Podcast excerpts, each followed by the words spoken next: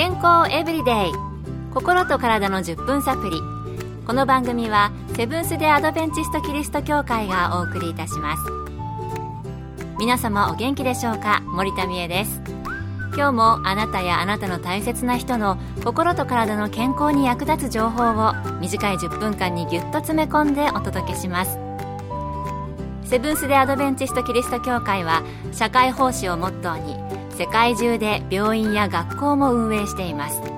日本でも東京神戸沖縄の3カ所の病院をはじめ福祉施設などの運営を通して皆様の健康と医療福祉の発展に携わってまいりました。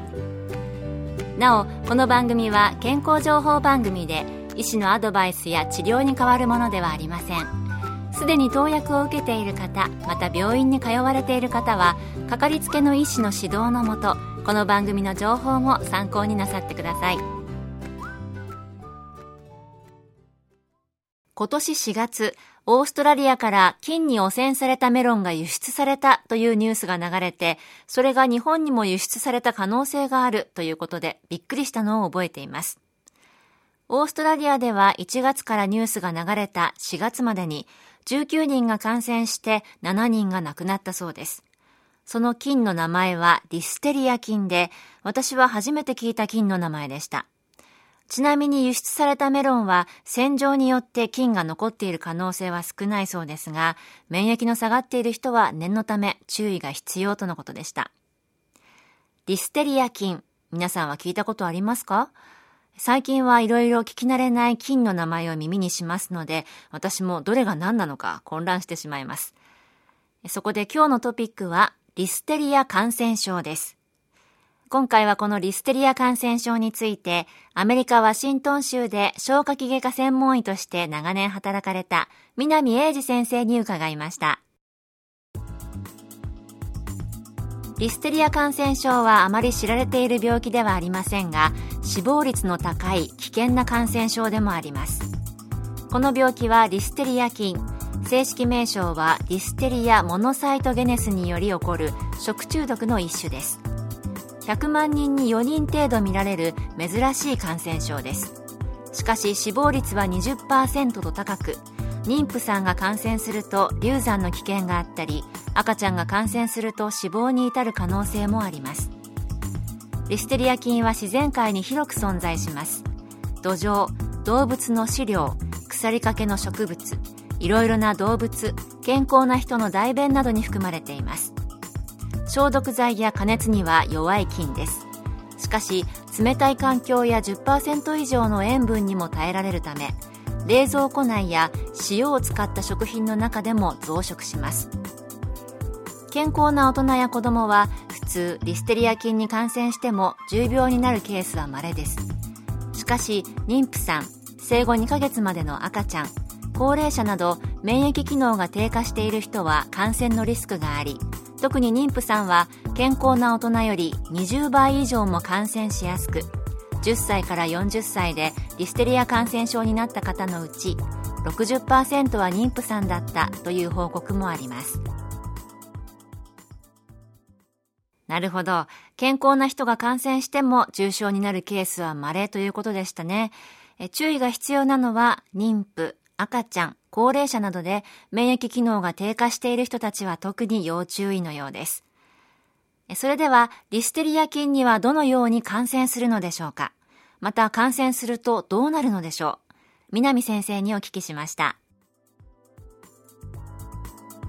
リステリア菌は土壌や水に広く存在していて、リステリア菌を補菌する家畜のミルクや肉、特に加工肉から感染します。また殺菌されていないミルクは危険です。汚染された野菜から感染することもあります。症状としては熱が出たり筋肉痛吐き気下痢などが挙げられます。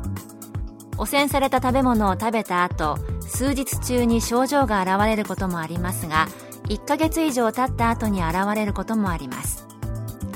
感染は血流によって脳や骨に広がります。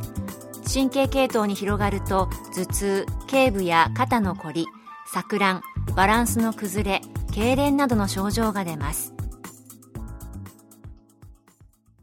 リステリア菌を補菌する家畜のミルク、またお肉で特に加工肉を摂取すると感染してしまう恐れがあるということでしたよね。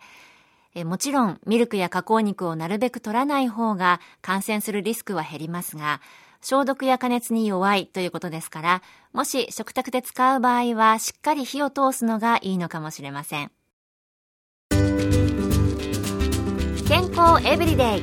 心と体の10分サプリ。この番組はセブンス・デ・アドベンチスト・キリスト教会がお送りしています。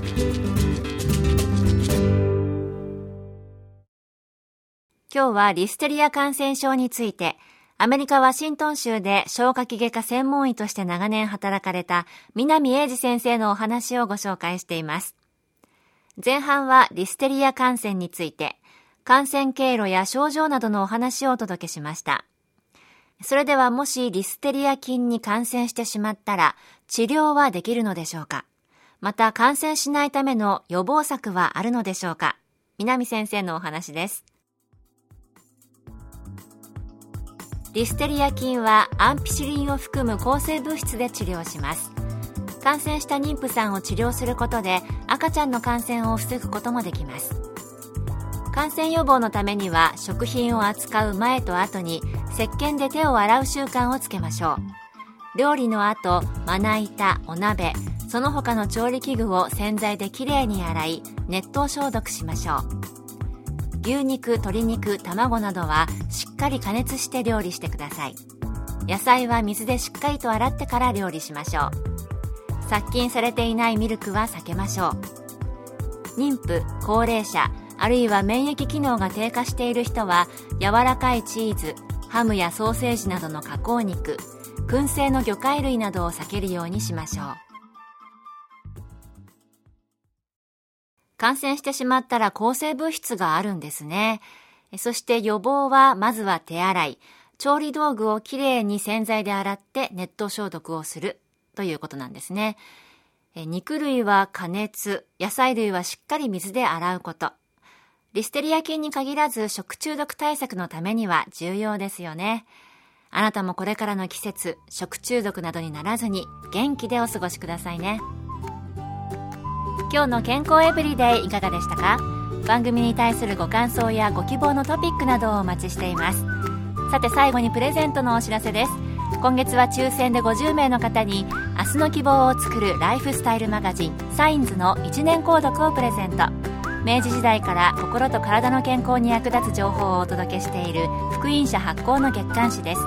ご希望の方はご住所お名前そしてサインズ希望とご名義の上郵便番号241-8501セブンス・デ・アドベンチスト協会健康エブリデイの係。郵便番号241-8501セブンス・デ・アドベンチスト協会健康エブリデイの係までご応募ください。今月末の消印まで有効です。お待ちしています。